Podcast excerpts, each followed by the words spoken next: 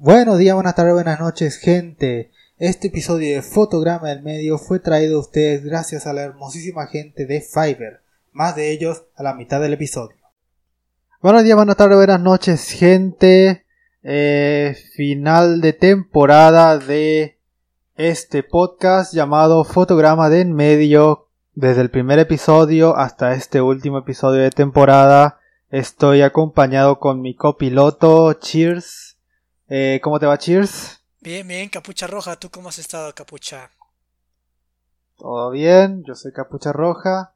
Eh, y estamos aquí en el último episodio de la temporada. Uh, 10 episodios. 10 episodios de la primera temporada, así es, Capucha. Entonces dime, Capucha, ¿qué, qué estuviste checándote en estas dos, tres semanas? Dos semanas. Am, sinceramente no mucho. Eh, no estuve mucho de la animación porque justamente no hubo nada que me agarrara. Francamente. eh, Visto la nueva película de Soul del 2020, si es que justamente vamos a hablar eso en, dentro de un poquito más. Pero eso es lo más relevante en el término de animación, lo más reciente que he experimentado. ¿Y tú, Cheers? Yo creo que tengo como dos cosillas pequeñas y una un poquito más relevante. O no relevante, pero un poco más grande. La primera pequeña es, hace unos días me encontré un, un simulador de voz. eh, donde básicamente tú pones un texto y varios personajes lo leen con su voz. Una inteligencia artificial, pues. Y tienen la voz de Bob Esponja y estuve ahí como tres horas jugando con la voz de, de Bob Esponja, mandándole mensajes a un montón de, de amigos. Eh, entonces si lo quieren checar, ah, ya no tengo la página, déjame ver si tengo aquí la página arriba. Tu, tu, tu, tu, tu. Sí, Cheers me envió eso. Creí que, eh, sinceramente, que él pagó un cameo, cameo de Tom Kenny para enviarme un audio de 3 segundos. Pero sí, gente, se llama 15, el número 15.ai de Artificial Intelligent. Y básicamente 15.ai y pueden este experimentar con la voz de Bob Esponja para que digan lo que quieran, siempre y cuando sea en inglés. Es un robot en inglés. Eh, la segunda noticia pequeña y ya sé lo que acaba de pasarme ahorita, que encontré a uno de mis artistas favoritos en Twitter, como que no lo encontraba en, en ningún lugar hace unos años. Y se llama Mocafé y es un, no sé si sea una chava o un chavo, pero dibuja bonitas, como muy bonitas, eh, pero me encanta como, como pone montones de flores y es como, ¡ah! como dibuja todas esas flores. Pero eh, lo recomiendo mucho, se llama Mocafé, eh, con K y con doble F, Mocafé. Y la, lo que he estado checando esta semana, además de todavía, de reverme todavía los videos de Worthy Kids, que los puedo ver mil veces. Fíjate que eh, La leyenda de Korra era una serie que nunca se me había antojado, porque siempre que escuchaba de ella eran cosas negativas, siempre era como es Avatar pero un poquito más decepcionante. Y hace unos días, ah sí, ya lleva tiempo, hace creo que hace un mes, me vi un video de un canal de YouTube que se llama Canipa Effect. Y es un canal bien padre porque es este es un canal que se enfoca un poquito más en el detrás de cámaras, en el detrás de bambalinas de cómo funcionan los estudios, quiénes son las personas detrás de los estudios, los animadores, los procedimientos, la, las experiencias, el conocimiento que tuvieron. Y es como esto eh, muy técnico, pero de una manera como muy viva. De hecho, lo, lo, lo único que no me encanta es que es como muy eh, es como si estuvieras viendo un partido de fútbol porque Cani Perfect como que siempre habla con, con, mucha energía y muchas veces siento que no empata la energía con lo que está hablando pero mm. eh, mencionaba eh, como todo el, de, el, detrás de cámaras del, del, estudio de animación detrás de Korra este grupo de coreanos y cómo eh, cómo fue Avatar la primera súper complicada y que renunciaron casi casi y volvieron, pero volvieron con términos laborales mucho más decentes y saludables. Y nunca había visto yo los eh, las escenas de Korra, pero wow, la verdad es que están increíbles. Ahorita que ya he estado viendo Korra, tiene la calidad de la animación, quizás los fondos y un poquito el sonido o, la post, el post processing como el procesado, el renderizado y todo eso los demás.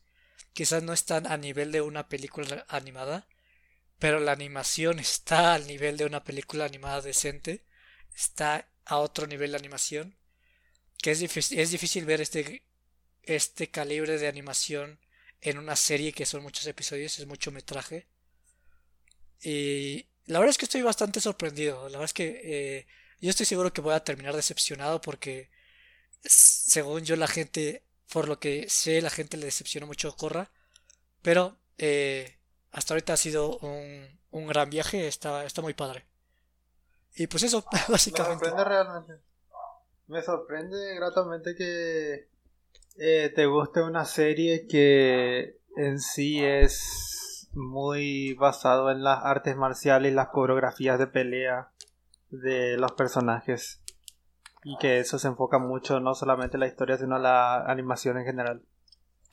Fíjate que no soy tan fan de, de las escenas de acción. Eh, porque por alguna razón como que mi mente eh, deja de prestar atención. Y sí ha pasado algunas veces. Pero sí está muy, o sea, la verdad es que sí es como wow. Eh, porque yo creo que, yo creo que es que es muy constante, o sea, siempre que hay peleas siempre está padre. Eh, yo creo que a diferencia del anime donde las peleas siempre son como muy estáticas y de repente tienes tres segundos, aquí siempre que hay acción siempre está súper bien animada, entonces eh, yo creo que por eso me gusta más, o sea, porque a pesar de que no me encanta tanto la acción, siempre que hay está súper bien animada y está súper bien coreografiada. Incluso hay cosas que dices, wow, la verdad es que esto ni siquiera lo he visto en películas de acción real, o sea, coreografías que son como tan... No sé, maniobras muy específicas que mis respetos a los investigadores. Eh, pero sí, básicamente, no tengo más que decir. Justamente estaba viendo el contenido de Corra, no sé por qué en estos días eh, estuvo apareciendo mucho en mis recomendados. Eh, no solamente serie de Corra, sino del personaje, de la animación. Y justamente hace poco, hace como una hora, estaba hablando con mi hermano sobre eh, la sobre Avatar, la serie. Y no sé, o sea, tengo que verlo en algún momento. Por lo menos le, he dado a la, por, lo menos la, el... ¿Cómo era que se llamaba? La leyenda de Ankh. Le he dado tantas oportunidades. Eh, la he visto varias veces en Nickelodeon de repente. La he visto en Netflix, pero todavía no me, no me agarra el, el protagonista. Y he visto a Korra, he visto también escenas de Korra. Y su protagonista tampoco me llama mucho la atención, sinceramente. Ya, ya. Creo que lo, único que no empata conmigo tanto es el humor. El humor de este autor es muy extraño. Eh, es muy animesco para mí. A mi gusto. Para mí es animesco americano, porque ni siquiera se siente como anime. Eh, es muy raro, está, está muy chistoso su humor. Pero pues bueno, gente, este, ya terminando de qué hemos checado esta semana. Capucha, dime qué es lo primero que tenemos para este programa. Bueno, tenemos dos películas de Disney. Una salió hace unos cuantos meses, creo que el mes pasado, si es que es, eh, si es que tengo entendido. Y el otro salió hace un poco más de 80 años. Soy malo en matemáticas, así que discúlpeme. Pero sí, hace como unos 80. Salió en 1937, entonces son 70, 90. No, no, no. Como 80 y a tantos años. Creo. 84. 84. años. Wow. Mucho tiempo. Así que... Um, ¿a, cuál, cuál, te late más? ¿De, de cuál tienes que hablar? Eh, ¿De cuál tienes más contenido de que hablar? Soul, tengo más de que hablar de Soul que Blancanieves. A pesar de que yo fui el que propuse Blancanieves. Eh, yo también tengo más de que hablar de Soul que de Blancanieves, así que Hay ¿por que qué no? por Blancanieves, ¿no? Sí, ¿por qué no hablamos de, Blancanieves y después terminamos eh, más fuertito con Soul? Perfecto. Entonces, Capucha, eh, yo la recomendé, entonces te toca dar sinopsis. Bueno, eh, todo el mundo conoce la historia, la primera película de eh, Walt Disney A y la primera película a... Largometraje No, a color. no, no, no, largometraje a color, no solamente de Walt Disney de estudios, sino de Hollywood en sí. A color, la, primera película a color, cier- cierto.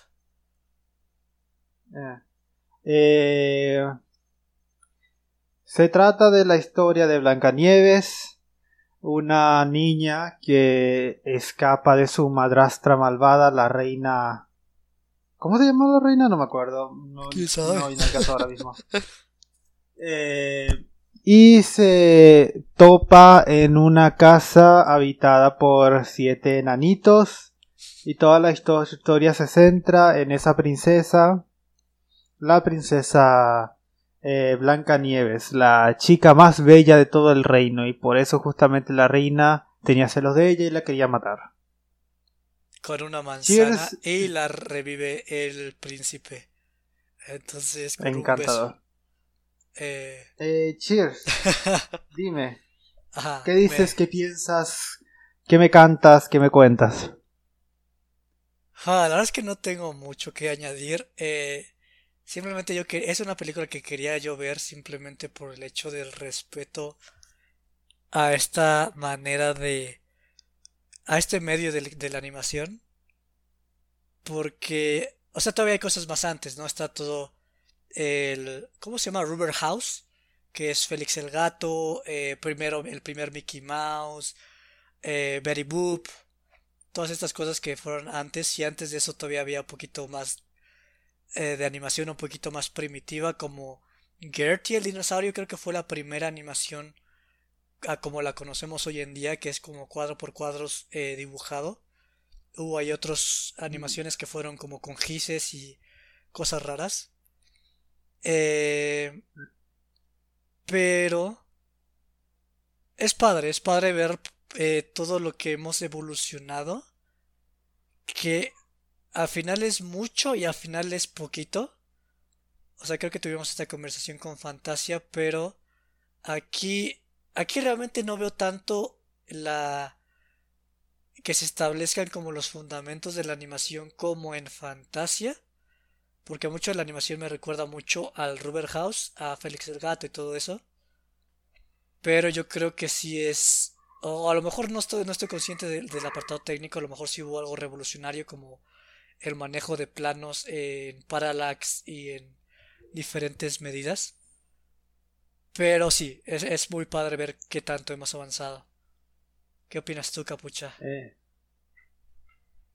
hay dos perspectivas justamente que tengo que ver y una apareció un poco después de la otra. La primera quiero decir justamente porque es la mi opinión sobre la película. Eh, es la primera vez en todo una en una película donde que una película no me hace sentir absolutamente nada en absoluto. Mm, Y, y- y la gente va a creer, no, ah, bueno, ¿te aburrió la película? No, yo sé cuando una película me aburre. Esta película no me hizo nada. Me, literalmente me, me- sentí sorpresa de lo, de lo tan, de, de- de tan nada que esta- estaba existiendo. Estaba bien, bien por sí, eh, pudiera haber estado sentado con la pantalla apagada sin decir nada y hubieras y hubiera tenido la misma experiencia que ver esta película. Ajá. Esa fue mi primera mi primera perspectiva, mi primera opinión de la película. La primera vez que la viste. Luego la dije- viste dos veces, ¿no? No, no, no, no. No, no, La vi, la vi una vez. La vi una vez. nada más. Luego dije, ¿sabes qué? Estoy teniendo, eh, o sea, estoy siendo injusto con la película. Obviamente que si es una película tan famosa, que es la película que le dio fama a Walt Disney, algo debe tener justamente para que sea tan, eh, tan aclamada. Así que me fui a ver el detrás de cámara de Blancanieves y Oh, visto un nice. documental de 40 minutos de la película. Y ahora que he visto justamente eso, ese documental, he tenido una apreciación más grande de la película que antes. De todo lo que conlleva. Es más, sí, de todo lo que conllevó. En sí luego eh, costó mil, eh, un millón quinientos mil dólares hacer. Que en esa época ahora mismo costaría 27 millones de dólares. Ma- un poco más de 27 millones de dólares. Eh, Que también en es- contexto es, es la primera película animada a color, o sea, eh, fue un, me imagino que Por eso es tan un super cara. riesgo. Ajá, Claro. ajá. Y esta es increíble, o sea, to- todo el esfuerzo y todas las eh, toda la técnica que eh, tuvo justamente la película, porque en sí una de las cosas que revolucionó primeramente fue la el realismo de los personajes, de los protagonistas, de Blancanieves y del príncipe encantador y de la reina malvada. Eh, eso justamente Walt Disney a- en hacer el proyecto él quería hacer una película con estas con estas clases y Oh, claro. es más a los caricaturistas les obligó a volver a las clases de dibujo para poder saber cómo dibujar eh, cuerpos eh, cuerpos humanos y cómo moverse y cómo moverlos es más, no solamente cuerpos humanos, sino que eh, utilizaban todos estos chiches y chucherías, eh, como barbas falsas, como banderas, ahí mostraba justamente todo lo que todo lo que los eh, lo- los personajes, las personas están en la película para hacerla ver más realista, para que los movimientos sean más realistas y no sean tan caricaturescos, porque eso es lo que justamente creían las eh, personas que la gente no iba a querer ver una hora de caricaturas de eh, monitos graciosos haciendo haciendo vales tontos y puros gags visuales.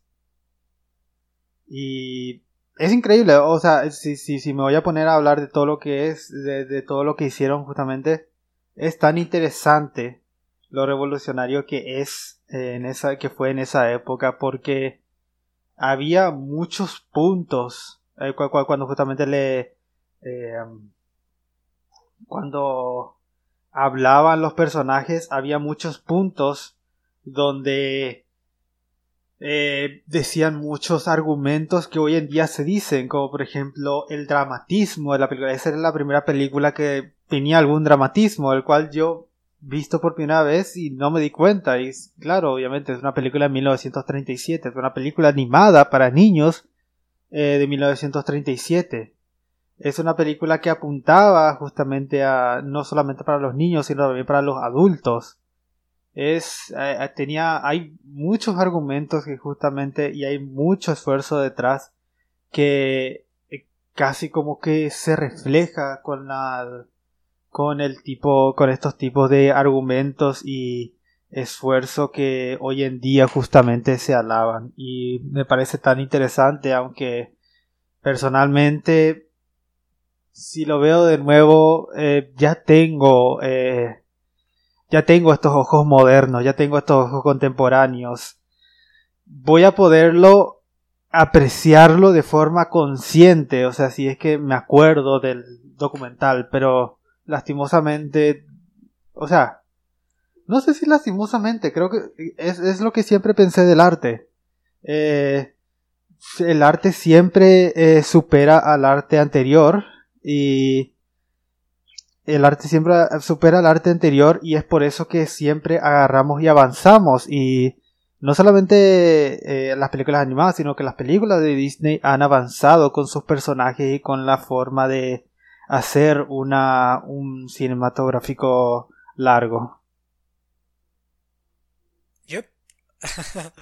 buen, buen discurso. Ah, oye, una pregunta antes de que tú que viste el documental. ¿Qué tanta rotoscopia hubo para los humanos?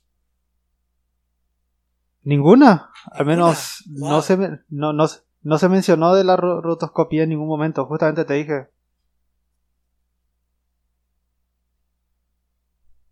Es increíble, ya a mí también me sorprendió.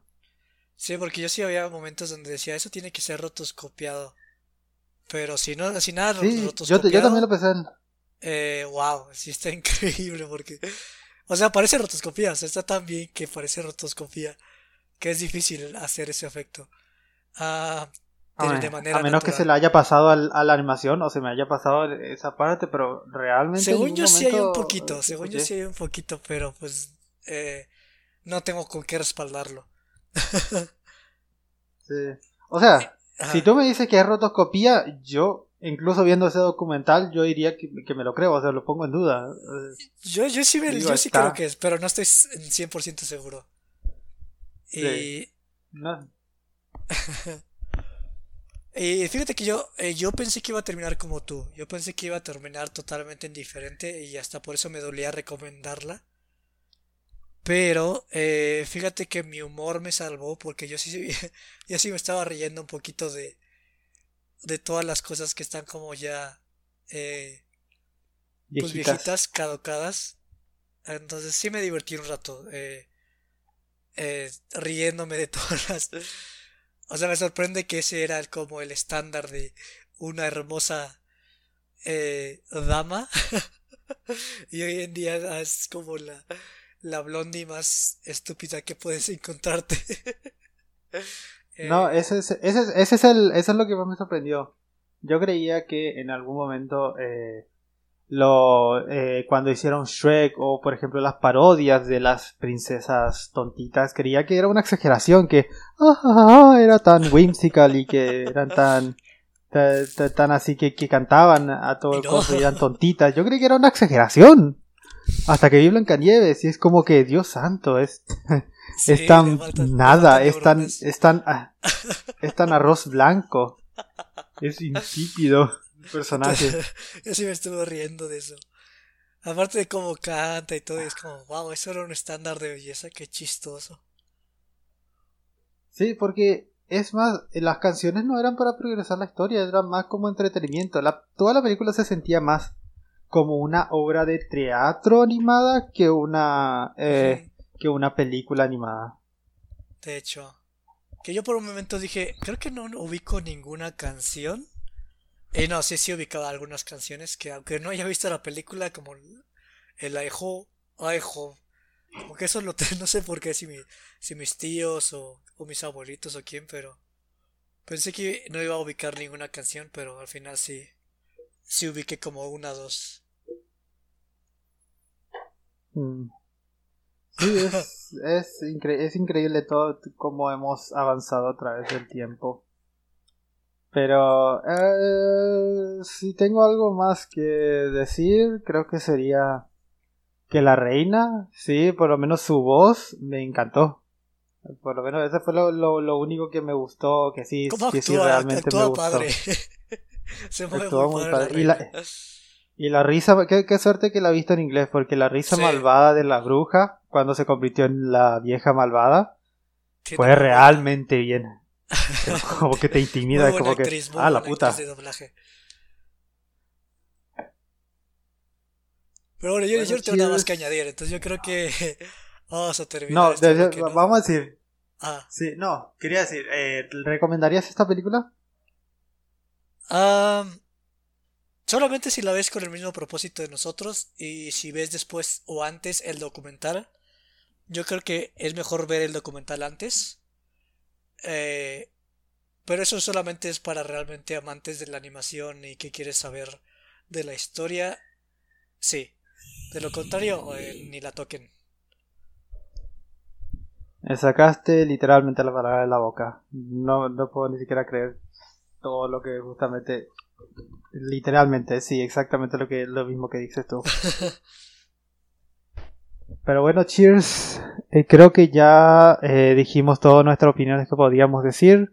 Así Creo es. que ahora queda solamente eh, quedarnos con los sponsors, patroners, eh, unos mensajes y Afiliados, comerciales. y demás. Sí, exactamente. y después volvemos. Perfecto, gente. Entonces estamos de regreso aquí en Fotograma en Medio. Los vemos en unos momentos. Uh. Bye bye. Este episodio de Fotograma en Medio fue traído a ustedes gracias a la ayuda de la hermosísima gente de Fiverr. Fiverr es la comunidad de freelancers más grande de Internet. Consigue asistentes virtuales, diseñadores gráficos, animadores, desarrolladores web, editores de audio y video e incluso músicos y actores de voiceover para cualquier proyecto que tengas en mente, en una amplia gama de precios por cada servicio. Link en la descripción.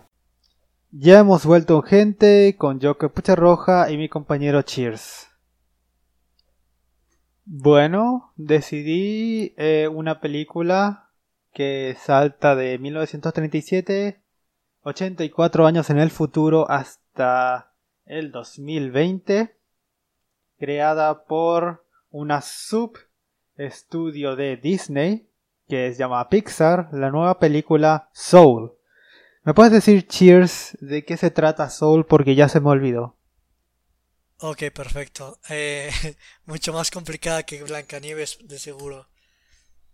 Mm, va de este eh, jazzista, que es profesor de, bueno, es profesor de música en escuelas y él quiere tener como su momento de no llegar al estrellato, pero de ser como un músico profesional de jazz que toca con grandes estrellas. Eh, sin embargo, no le ha ido bien en la vida y encuentra por fin esta oportunidad de tocar el piano con esta saxofonista, el cual el nombre ya se me olvidó, pero es una saxofonista como hiper famosa. Y en el proceso de ir a creo que la entrevista o en el proceso de que está ya listo para tocar con ella, se muere, básicamente se muere y termina la película. bueno, no, este se muere y entra como al la vida después de la vida. Eh, ¿Puedo, ¿Puedo pedirte algo? sí, sí, añade, añade. Como es una película nueva, ¿qué te parece si es que eh, decimos nuestras primeras impresiones? O sea, decimos una pequeña opinión de nuestra, sin spoilers. Aunque se supone que ya deberían haberlo oído en nuestro formato, pero igual, como es nueva, no mucha oh, gente va a poder encontrar. Eh, a ver, entonces termino la sinopsis sin spoilers. básicamente es como esta aventura de eh, cómo regresa este sujeto eh, de la vida después de la vida para conseguir eh, la, el toquín perfecto. ¿Lo logrará? ¿Quién sabe? Véanla. Véanla o escuchen el podcast para saber qué onda, ¿no? no sé si, si está bien esa sinopsis. perfecto. A ver, cheers. muchas tus impresiones sin, ah, sin spoilers. Eh, amé la película. Eh, creo que es de las películas que más me ha hecho sentir Pixar en mucho tiempo. Porque justamente tiene una... Bueno, tengo un poco de sesgo porque es el tipo de filosofía a la cual yo me suscribo. Eh, habla sobre temas sobre el significado de la vida y cómo vivir tu vida y lo hace de una forma muy interesante, algo que realmente creí, no creí que Pixar, eh, a pesar de que no fuera tan, tan, ¿cómo se dice?, profundo, como lo estoy haciendo saber, aún así eh, no esperaba que fuera, que, que, que tocara algunos temas de la forma que tema. Y no porque sean controversiales, sino porque normalmente no suelen, eh, no, no suelo ver muchas películas que hablan sobre justamente esos tipos de temas. La música me encantó, eh, tanto la parte de la jazz como la parte de la más de la otra vida. Y creo que no hubo ningún personaje que no me haya gustado, es, increíble. Aunque tiene cosas malas, que es una película de Pixar más, es formulaica, tiene ya si conoces la película de Pixar, la fórmula de Pixar, como que ya ves los beats de cómo hacer y justamente algo incluso más malo, un plus de los malos es que para llegar incluso a esos eh, um, esos bits, esas, esos checkmarks de la fórmula, eh, utilizan conveniencias de la narrativa.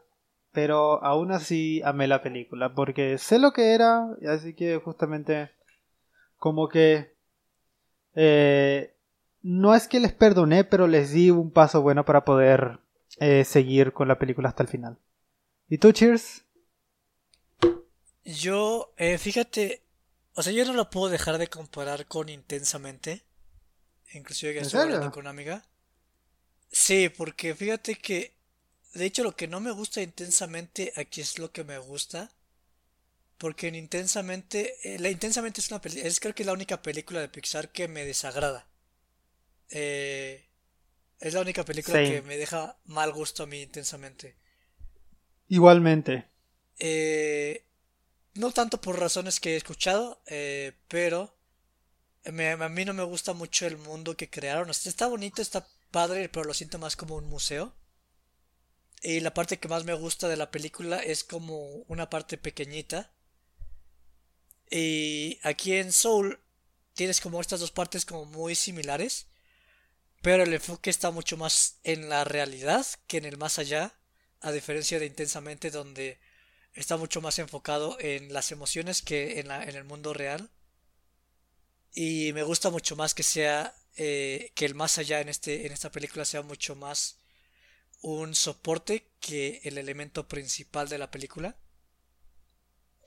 Entonces eso, eh, me arregló un problema muy grande que tenía en Intensamente.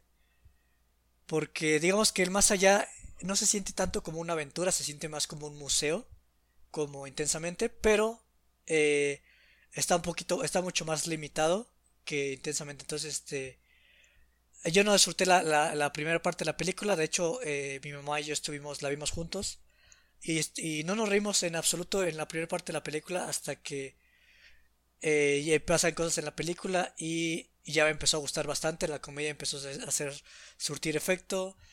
Tienes estos melodramas que ya sabes dónde van y que quieres que terminen porque tú solamente ya, sabes cuál es el conflicto, ya sabes cómo se va a solucionar y quieres ver cómo termina ya para llegar al punto, ¿no? Como dice, se vuelve formulaico. Y no se me hace la mejor implementación de la fórmula porque de que hay buenas maneras de implementar la fórmula y aquí se me hizo un poquito seca. Pero uh, Fíjate que también me gustó mucho el mensaje y es raro porque soy bastante pesimista, pero el mensaje es muy eh, es muy bonito, es es mucho más como de apreciar. Ah, lo vamos a dejar para los spoilers, pero el mensaje está padre. Yo también me suscribo al mensaje. Eh, ¿Quieres terminar la sinopsis? Ya que justamente te corté eh, groseramente o quieres eh, no, ya, que pasamos directamente a los spoilers sí. Ok eh, spoilers. Si es que no quieren spoilers entonces pasen más adelante en el video. No sé cuándo no, no es un video así que no podemos decir cuándo.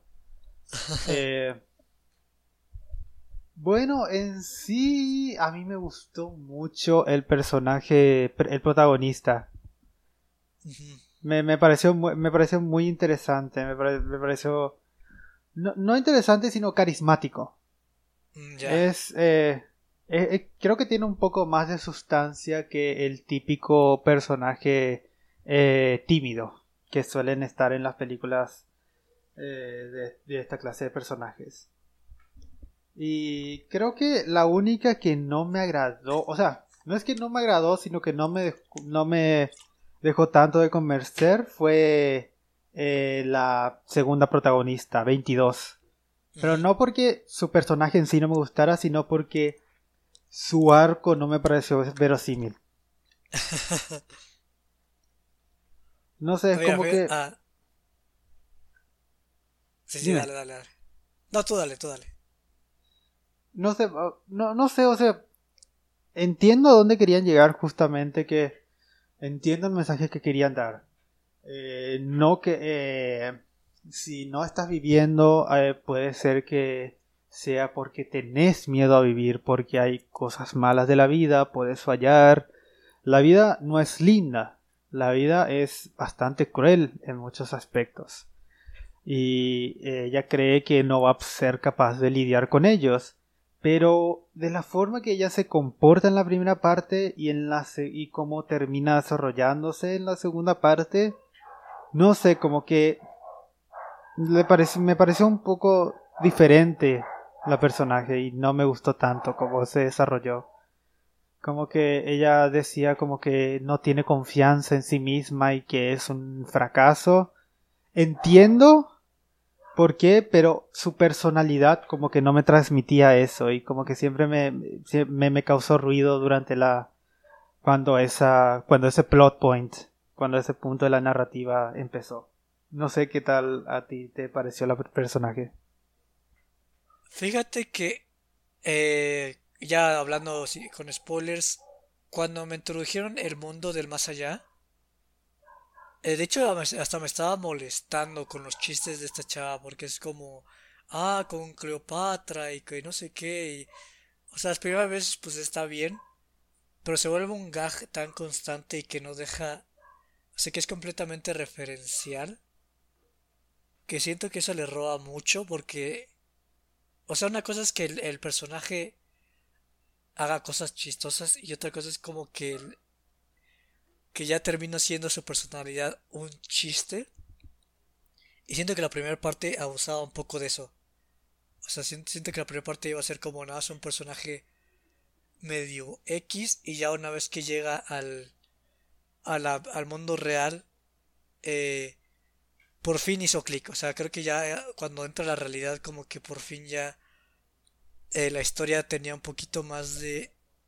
Como que daba lugar a todo. Como que ya todo empezaba a concretar. Y a mí, a mí a partir de, ese momento me, gustó la película. O sea, en cuanto vuelven a la realidad, al mundo de los vivos, eh, me empezó a gustar la película. Y... Pero yo creo que de nuevo me empieza a dejar de gustar la película cuando empieza el melodrama. Porque siento que son como estas fallas de comunicación que son más forzadas que realmente reales porque ah no sé o sea como que o sea por ejemplo o sea la chava es, una, que es como super... Ajá. discúlpame. No no decía nomás que es como el como el punto de la narrativa más forzado de todas las películas de, de, Pixar. Y creo que incluso de Disney. Creo que no hubo una un, un conflicto entre protagonistas tan forzado como esta película.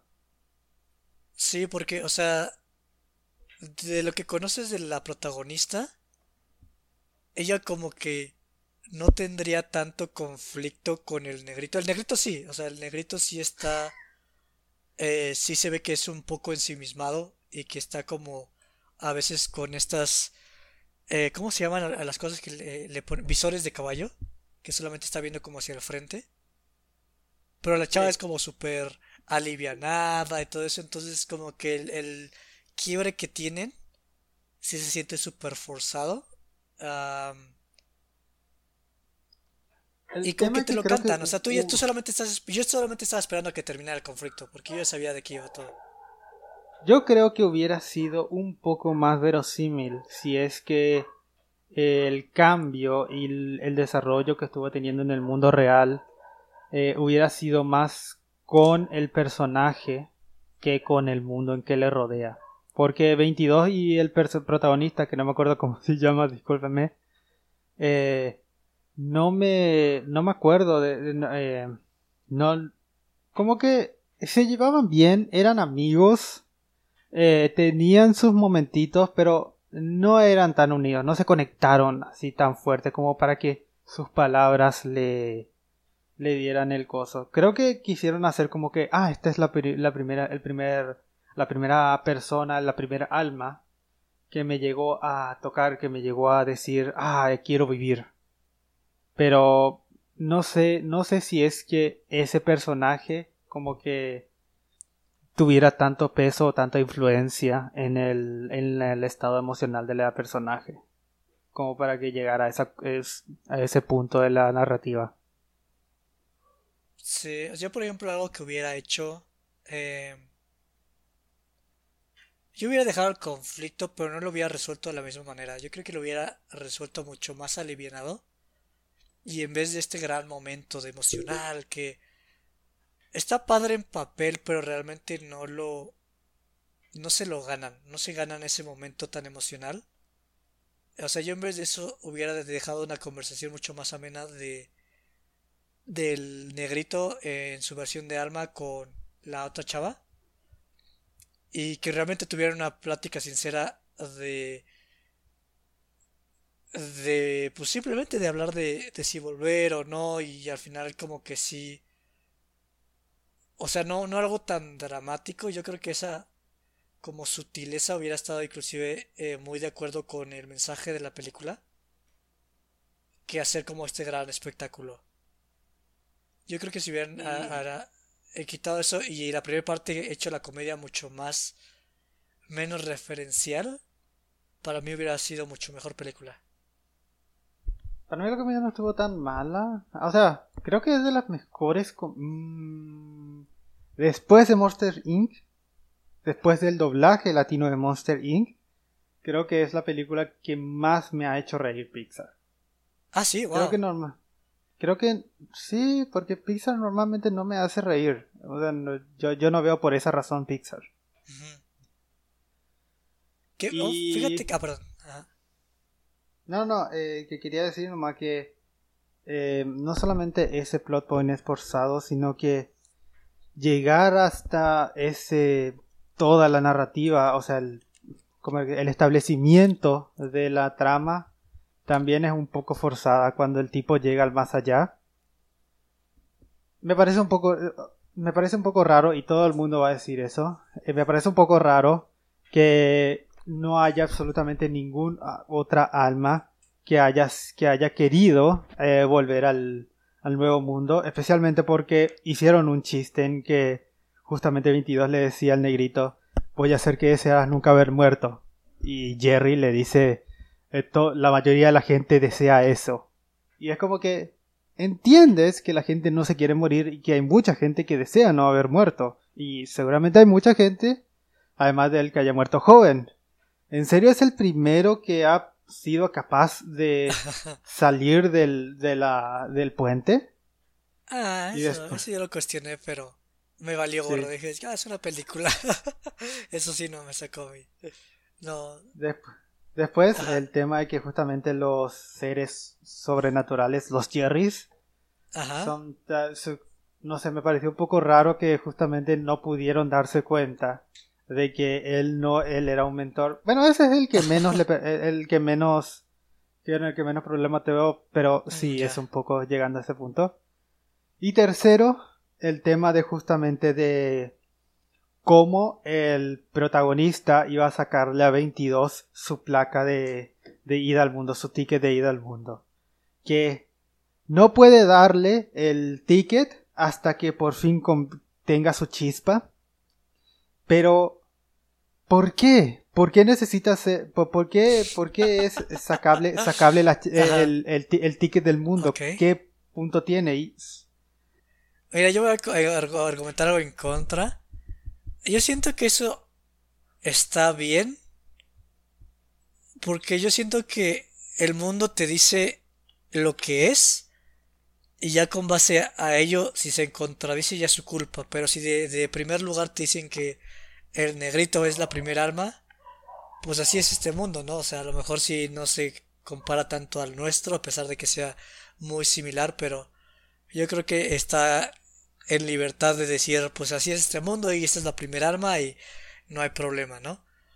Eh, igual la plaquita de que necesita la chispa, pues si así, así lo definieron, pues está bien, pero ah, para mí esos son mis, términos, o sea, si la película te dice algo, eh, lo tomas por sentado y ya si hay algo que se contradice o un hueco argumental en lo que dijeron, pues ya, pero eh, a mí no, yo no tuve tanto conflicto en esa parte, pero algo que quería comentar Como es dije, que no me, no me, no, me hace, eh, no, me hace no amar la película, solamente que digo que... No, no, lo entiendo, lo entiendo.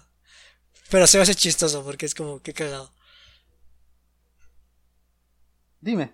Que te haya molestado lo suficiente para que quisiste, quisieras mencionarlo, pero... No, no, nada, este... lo que te quería decir era que después de... Para mí hubo un cambio muy radical en Toy Story 3. Siento que Toy Story 3 y en adelante todas las películas cambiaron su humor. O sea, siento que el humor de antes de Toy Story 3 y después de Toy Story 3 es muy diferente. Mm. Y personalmente, o sea, Pixar no me encanta a mí como comedia. Pero yo prefiero la comedia con un poquito más ah, diluida y sutil que es previo a Toy Story 3. Que después de Toy Story 3. Porque Toy Story 3 se me hace un poquito en tu cara. Se me hace como Marvel. O sea, como que los chistes sí están ahí. Más que para complementar. Para sacarte una carcajada. Que está bien. Pero a mí me, gusta que todo esté como incorporado en un paquete eh, funcional. Y a mí lo que no me encanta de este nuevo Pixar es que a pesar de que sí me hace reír más, eh, por lo general, eh, Coco me dio mucha risa, eh, Toy Story 4, a pesar de que no me encantó, me, hizo reír mucho. pero siento que la comedia no lo recuerdo tan bonito como en previas cosas, o sea, como Ratatouille, los chistes de que Remy se queda dormido. No, que no Remy, es este Linguini o todas esas cosas me encantan. Hmm. y en este nuevo como que siento que la comedia es más intrusiva. Que está bien, es, es un nuevo etapa para, para Pixar y, y, como tú dices, a ti te gustó más ese... Es la película que más te ha hecho reír, ¿no? Pero personalmente yo creo que por eso no empata mucho conmigo la comedia. Ya. La comedia. Eh, algo que quería hablar, porque creo que tendremos que hablar, creo que es del mensaje de la película.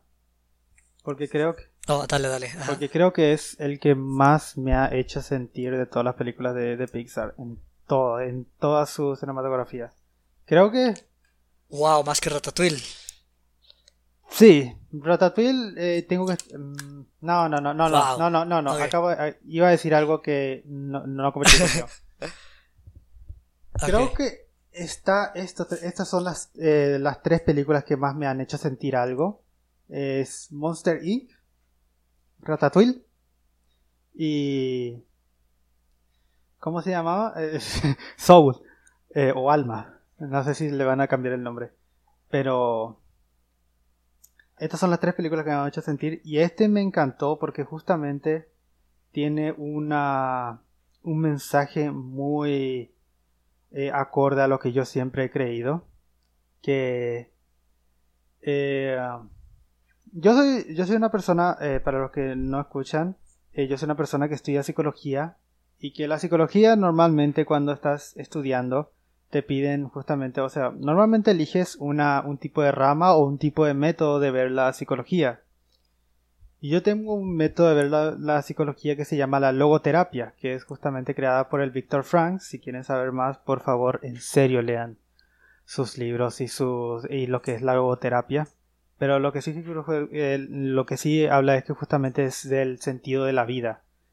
Y algo que me encantó fue una pequeña escena que justamente creo que eso quiero eh, enfocarme en la parte cuando en la escena donde se va con el eh, con su peluquero donde el protagonista le dice a 22 eh, si alguien habla de chispa este tipo de su chispa. En la peluquería siempre fue su vocación y casi como que le calla la boca justamente la historia del, del, peluquero, porque justamente su vocación, o sea, su sueño siempre fue ser veterinario, pero luego supo que no pudo hacer y comenzó a eh, entrar en la peluquería y le encantó y justamente le agarró algo interesante y creo que eso justamente es algo que me encanta de esta película y es justamente eso es lo que, lo que estaba diciendo de lo que no me esperaba ese mensaje. Yo, yo me esperaba que, ah, el sentido de tu vida es vivir y experimentar eh, la, la, vida y que justamente seguir tus sueños. Y es como que, ah, eh, la, la, primera parte como que ya me, ya me estaba aburriendo un poco porque justamente creí que a eso iba la película, pero después he visto esa escena del peluquero y wow, sí, es, de eso se trata la vida. La, la vida no se trata de que, ah, bueno, tenés un sueño que cumplir, tenés esto es todo, en todo lo que pensás, tenés esta cosa que querés hacer y si es que tenés voy a ser feliz. No funciona así la felicidad y no funciona así la vida. Y justamente siempre, siempre tuve ese, ese tipo de, mención. Ese es lo que más me encantó justamente de, cómo ver ese y otra parte que después voy a ver, pero justamente quiero eh, ver qué tú pensaste de la película. Mm, que mira, yo desde... Yo provengo de un poquito de un área un poquito más filosófica y yo soy filósofo ah, aficionado en el sentido de que pico en todos lados pero realmente no estoy calificado en lo absoluto para hablar de filosofía pero me encanta eh, no meostático y digamos que yo vengo un poquito no meostático ah me suena que sí, pero no, no conozco la palabra. eh, lo voy a buscar. Pero yo eh, creo que las filosofías, una de las filosofías que más me encanta es la de Camus, a pesar de que no esté de acuerdo con su conclusión de que el Sísifo debe ser feliz. Para mí el Sísifo está como está y si está enojado, pues está enojado, si está triste, pues está triste, ¿no? Pero eh, o sea, algo que habla como Camus y de también alguien, un psicólogo que se llama Lacan, que seguramente tú lo ubicas perfecto, Capucha. Dime. Eh, lo que me gustan es que ellos, un poquito en contraste de Víctor Frank, es que ellos casi casi hasta niegan la vida, la búsqueda de un propósito en la vida. O sea, ellos como que su filosofía es más como el negar el propósito y aceptar la vida por lo que es, como que tratar de... O sea, porque, porque yo, yo pienso mucho en Camus, es como aceptar el, lo, absurdo de la vida. O sea, porque yo siento que, o sea, Camus te plantea que, todos los humanos, por en automático tenemos las visiones de cómo debería funcionar el mundo, tenemos nuestras narrativas de quiénes somos, de qué hacemos, eh, de básicamente todo, de, cómo debe funcionar el mundo. Y hay veces en la vida, ya sea que en gran proporción o pequeña proporción, que nos damos cuenta que el mundo es indiferente a cómo pensamos y que el mundo simplemente sucede porque sucede. Y nos encontramos con ese absurdo pero en vez como de escapar de ese absurdo, en vez de escapar como ese real, que es un poquito diferente a lo real de Lacan y lo, de, lo absurdo de Camus, pero justamente es como eh, dejar un poquito las narrativas que tenemos como humanos y tratar de ver las cosas por lo que son y ver que eh, hay mucho más valor fuera de nuestra vista, o sea, fuera de las narrativas que tenemos, en cosas como tan sencillas y que no tenemos realmente una necesidad eh, eh, intrínseca de tener cualquier cosa, o sea, simplemente cualquier cosa es lo que puede pasar y apreciar. Es muy extraño, no sé, y, esta película lo manifiesta, o al menos desde cómo yo lo veo, lo manifiesta de una manera muy acertada para mí, o sea, lo manifiesta de una manera muy bonita. Eh, como, para mí es como la escena que más me gusta es pues todas las escenas de la chava en el cuerpo del negrito que está como probando la, la, la pizza o que está o sea, básicamente tiene este momento de sublime, este momento sublime. Ya que estás tocando ese tema, ¿puedo preguntarte algo? una hojita que se cae. ¿Puedo preguntarte algo? Sí, adelante. Sí, justamente para que puedas continuar.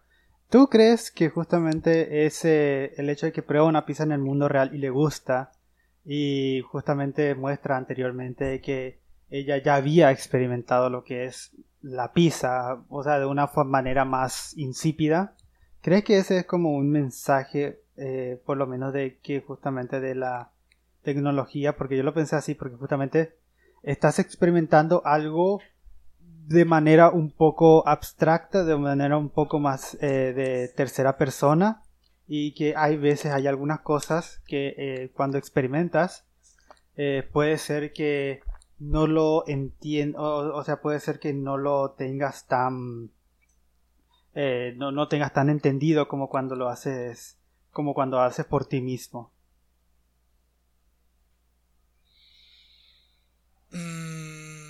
No lo había pensado de esa manera. Eh... No, no lo había pensado de esa manera, Capucha. Este, podría eh, decirte algo, pero eh, creo que nos acabaría los cinco minutos que tenemos si contesto esa pregunta. Entonces, pero sí, yo creo que es eso. Para mí es como vivir en el momento eh, pero no tanto eh, de YOLO, sino salirte un poquito de tus casillas y apreciar las cosas por lo que son. Eh, ah, es que suena como tan cursi, tan superficial cuando yo lo digo, pero esta película realmente le hace justicia como eso para mí. y me da risa porque es un poquito diferente a cómo lo marcaste tú. De hecho, es como que compartimos mucho en común, pero desde perspectivas un poquito contrarias. este, encontramos como un término medio de nuestras filosofías. Eh, no, pero, o sea, algo que estoy de acuerdo es que justamente. Creo, no creo que esta película hablara del. O sea, tú tampoco, yo, yo estoy de acuerdo, discúlpame. Yo estoy de acuerdo de que justamente esta película no habla de propósito en la vida, y eso es justamente lo que a mí me sorprendió. El significado de la vida. el significado de la vida es el significado que tú le das. La vida por sí misma no tiene significado, es lo que tú le das.